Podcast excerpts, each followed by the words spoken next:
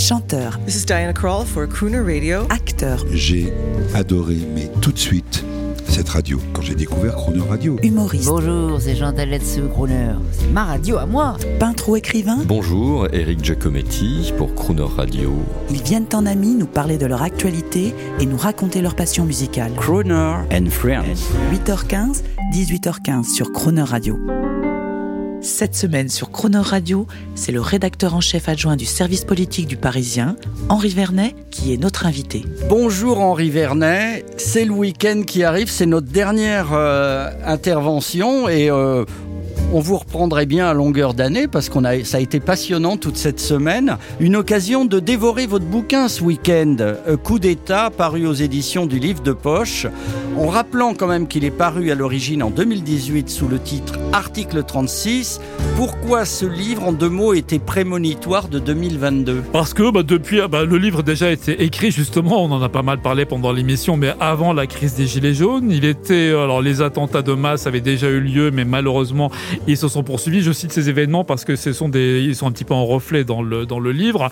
Et puis bien évidemment avant la crise sanitaire, crise sanitaire qui fait que comme dans le livre, et donc après la crise sécuritaire, on prend des mesures, le pouvoir prend des mesures qui sont des mesures euh, Coercitives. plus coercitives, qui sont parfois des mesures bah, dérogatoires, disons, à nos libertés habituelles, hein, à notre conception euh, assez classique des libertés publiques et individuelles.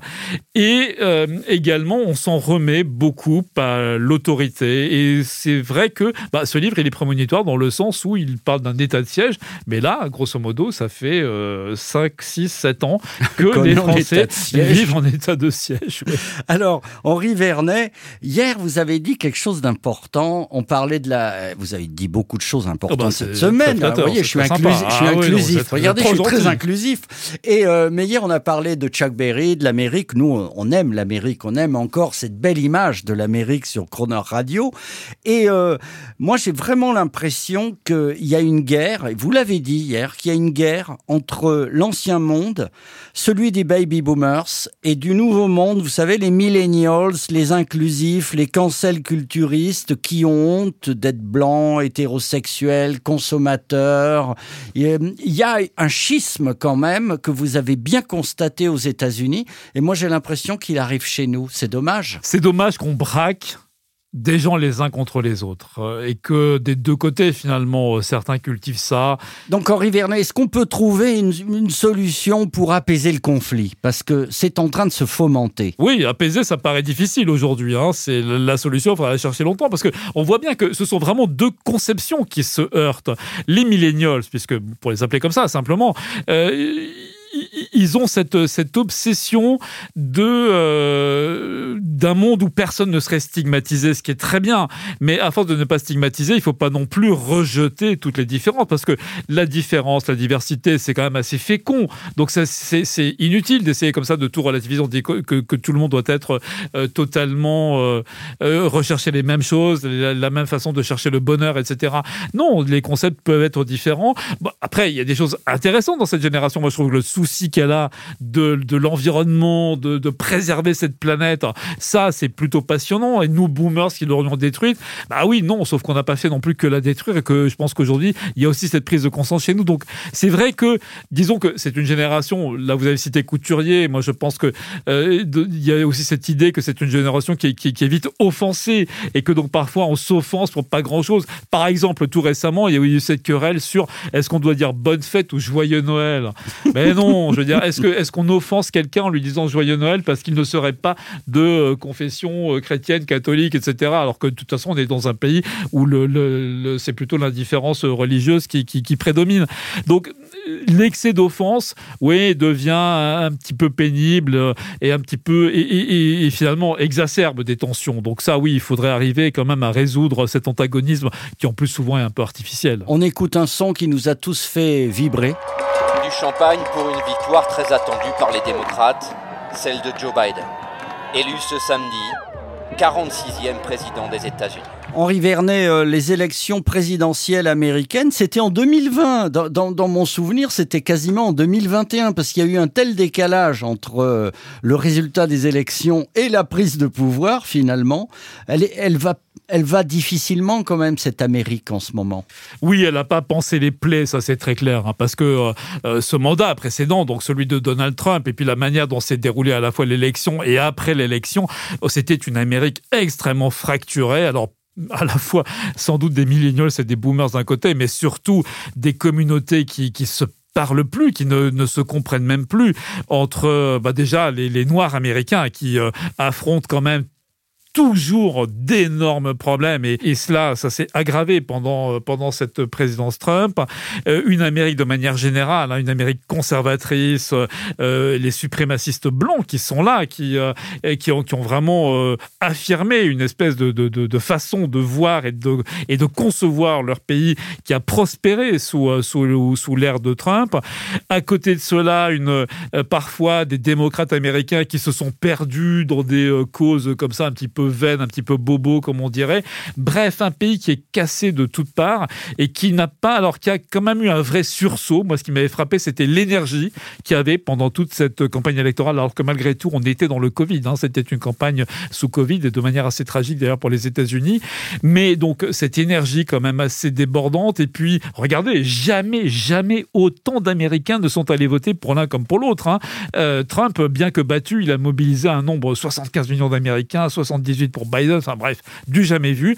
Eh bien, malgré tout, euh, non, l'apaisement, il n'est pas là. Et pour revenir en France, alors Henri Vernet, vous qui avez l'habitude des élections, qui approchez les présidents, les ministres, quel conseil donneriez-vous à ces auditeurs qui nous écoutent et que nous sommes, et qui ne savent qui voter en avril prochain? À gauche, pourquoi insister? À droite, mais quelle droite?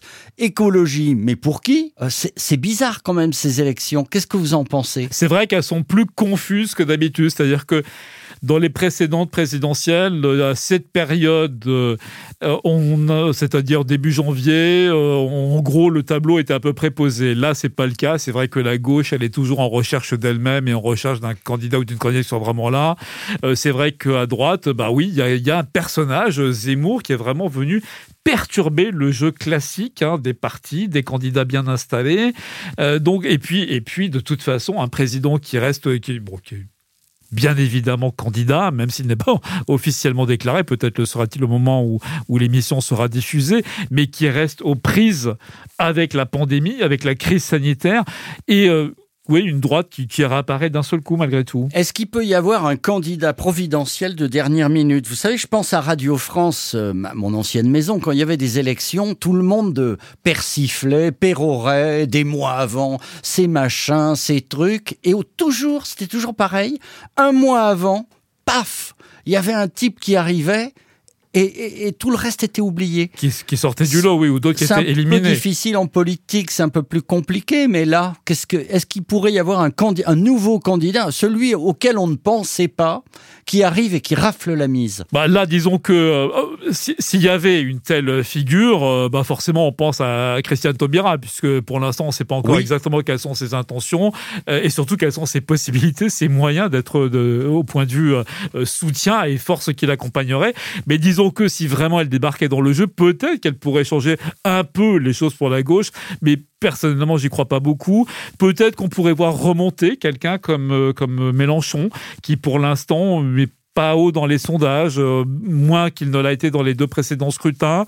Euh, à droite, on voit bien qu'il y a un vrai phénomène autour de Valérie Pécresse, que cette droite qui était, disons, euh, donnée, euh, éclatée, hein, dispersée façon puzzle. Il se reconstitue. Et, et là, qui se reconstitue, qui va devenir une vraie rivalité pour Emmanuel Macron. Bref, on peut voir, un, oui, un, un- un paysage s'affirmer, s'affiner, vraiment là dans les, dans les tout prochaines semaines. Alors, je repense à votre livre Coup d'État, hein, qui est une fiction. hein, euh, donc, euh, on est en démocratie. Le président de la République, euh, après tout, après le confinement, après les gilets jaunes, après les attentats, après tout ça, il va jusqu'au bout. Il donne à l'armée le droit de l'état de siège selon l'article 36. Mais finalement, je veux pas spoiler la fin, mais je dirais qu'à la fin, parce que l'armée euh, avait a tendance dans le roman à se dire bah tiens euh, nous on s'en sort vachement bien les Français sont contents les résultats sont bons on va garder le pouvoir. Mais finalement sans spolier la fin c'est quand même la présidence qui reprend les affaires en main à la fin du bouquin. Est-ce que ça ne peut pas être comme ça aussi chez nous, ça s'est vu déjà plusieurs fois. Oui, puis pour l'instant, on n'est pas en état de siège, on n'a pas encore l'armée qui est venue aux commandes, même si elle a en effet été tentée dans les, disons, dans les, dans les 200 dernières années, c'est arrivé à plusieurs reprises que cette tentation existe.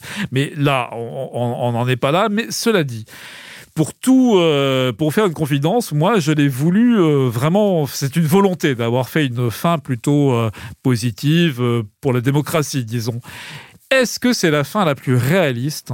Ça, très sincèrement, je m'interroge. Je pense qu'il y a, vous l'avez évoqué d'ailleurs pendant l'émission, il y a une tentation autoritaire en France, dans beaucoup de pays, encore une fois, occidentaux, européens, c'est-à-dire des pays habitués en principe à la démocratie, cette tentation existe, et notamment, elle existe chez les jeunes. C'est ce que j'allais vous demander. Euh, puisque vous m'en parlez, je vais me hasarder à quelque chose qui est absolument pas correct, mais qui m'a touché. J'étais, euh, il y a deux semaines, à une terrasse, et il y avait deux jeunes, euh, je sais pas, 18, 19, 20 ans, qui échangeaient des vidéos avec des, des, des youtubeurs, des youtubeurs, mais euh, plutôt, euh, plutôt virils, voyez, plutôt euh, un peu un peu ancien monde, passéiste, mais sans critique, hein, euh, sans critique pour personne. Est-ce que finalement, ces jeunes qui détestent euh, ce qui est autorisé et qui adorent l'interdit, est-ce que plus on va interdire, plus on va stigmatiser, est-ce qu'on ne peut pas conduire On n'est pas en train de conduire toute une population jeune vers une recherche d'autorité? Alors, cette recherche, elle existe, ça c'est clair. C'est vrai que moi, j'ai parfois l'impression qu'il y a une tentation du chaos pour, en effet, de ce chaos sortir, encore une fois, quelque chose, un régime euh, extrêmement autoritaire, euh, extrêmement euh, euh, clivant, quoi, qui va vraiment pas s'embarquer, s'embarrasser de nuances et, vouloir le, le, bien de tous. Il y a cette tentation, c'est très clair. D'ailleurs, ça décrit des scénarios de guerre civile, hein, totalement, et, et de manière non rattrapable, comme c'est le cas dans mon roman où finalement les choses sont restent maîtrisées. Là non, ce serait en quelque sorte une orange mécanique hein, euh, généralisée, euh, un scénario type orange mécanique généralisé comme ça à tout le pays. D'où sortirait euh, cette espèce de, de pouvoir? Alors il y, a cette tentation. Est-ce que vous dites est-ce qu'on risque pas de, l'aggraver? En Je suis pas sûr, non, parce que en même temps il faut bien euh, il faut bien agir contre cette tentation-là, contre cette espèce de, défiance de plus en plus grande de la population et donc beaucoup de jeunes envers la démocratie, eh ben non, il faut pas s'y résoudre. Euh, donc, euh, c'est pas c'est pas en, faisant un plaidoyer pour, bah, disons, bah oui, pour tout simplement pour des régimes démocratiques. Euh, il faut pas s'en empêcher au prétexte que ça pourrait au contraire pousser euh, ceux qui ne l'aiment pas vers des vers les extrêmes. Non, il faut quand même faire. Euh, ça peut paraître un peu ringard de dire ça, mais il faut aller, il faut faire œuvre de pédagogie. Il faut euh, œuvre aussi d'exemplarité, montrer que n'est pas dévoyé cette, ce système politique, euh, qu'il est quand même là au service des gens. Il faut que les gens s'y retrouvent dans la politique. Il faut que qu'ils sentent que ça sert à quelque chose. Moi, je dirais, on va faire œuvre également de convivialité. C'est ce que nous faisons nous tous les jours en musique. Alors, on va terminer avec le chanteur le plus populaire de l'Amérique. J'ai vu il y a pas longtemps que je crois que Barack Obama était avec lui. Je pense à Bruce Springsteen. Ah, qui... le, le, boss. Le boss. Alors lui, il est le boss pour tout le monde finalement. C'est ça qu'il nous faut. Il faut, il nous faut des gens fédérateurs. Mais bien sûr, euh... bien sûr, avec le, le, ces chansons sont emblématiques. Elles sont d'ailleurs, elles sont patriotiques. Ils n'ont pas peur d'être patriotes, les Américains. Et oui, il s'est affiché plus d'une fois avec Obama. Je crois d'ailleurs qu'ils ont fait même un recueil ensemble Absolument. tout récemment. Euh, il y a une grande complicité entre eux, mais comme il en a avec d'ailleurs avec, euh, il a une résonance aux États-Unis. Et ça, c'est intéressant, les artistes comme ça qui expriment réellement quelque chose de leur pays. Extrait pour vous de l'un de ses derniers albums, Crooner. C'est sympa, Bruce ah bah oui, Springsteen, Crooner, il peut l'être aussi, un petit côté country. Merci beaucoup, Henri Vernet. Merci euh, à vous, Jean-Baptiste. J'incite à la curiosité, euh, c'est chez Poche, ça ne doit pas être très cher, hein, parce non, c'est une petite édition. Et quelques. Euh, découvrez le, le roman, cette fiction coup d'État, écrite par Henri Vernet, dont euh, on remercie merci de la présence sur Croner Radio. Eh bien, écoutez, bonne année 2022, mon cher ami. Bonne année aussi à vous, cher Jean-Baptiste. Au revoir. Au revoir. Had enough of heartbreaking pain. I had a little sweet spot for the rain. For the rain and skies of gray. Hello, sunshine, won't you stay? You know I always liked my walking shoes. But you can get a little too fond of the blues. You walk too far, you walk away. Hello, sunshine, won't you stay?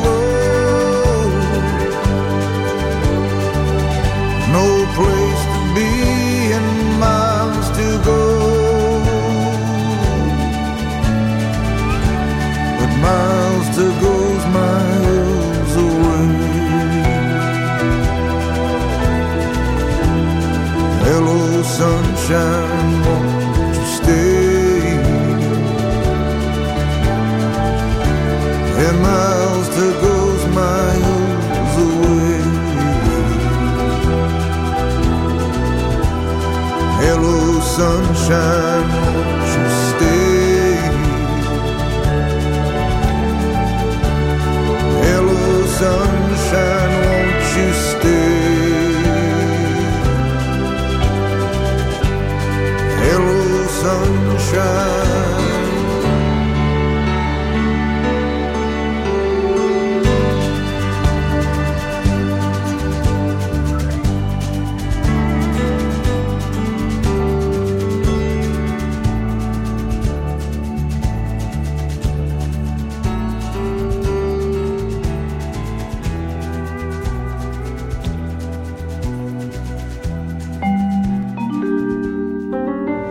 Retrouvez l'intégralité de Croner and Friends avec Henri Vernet à tout moment en podcast sur le chronoradio.fr.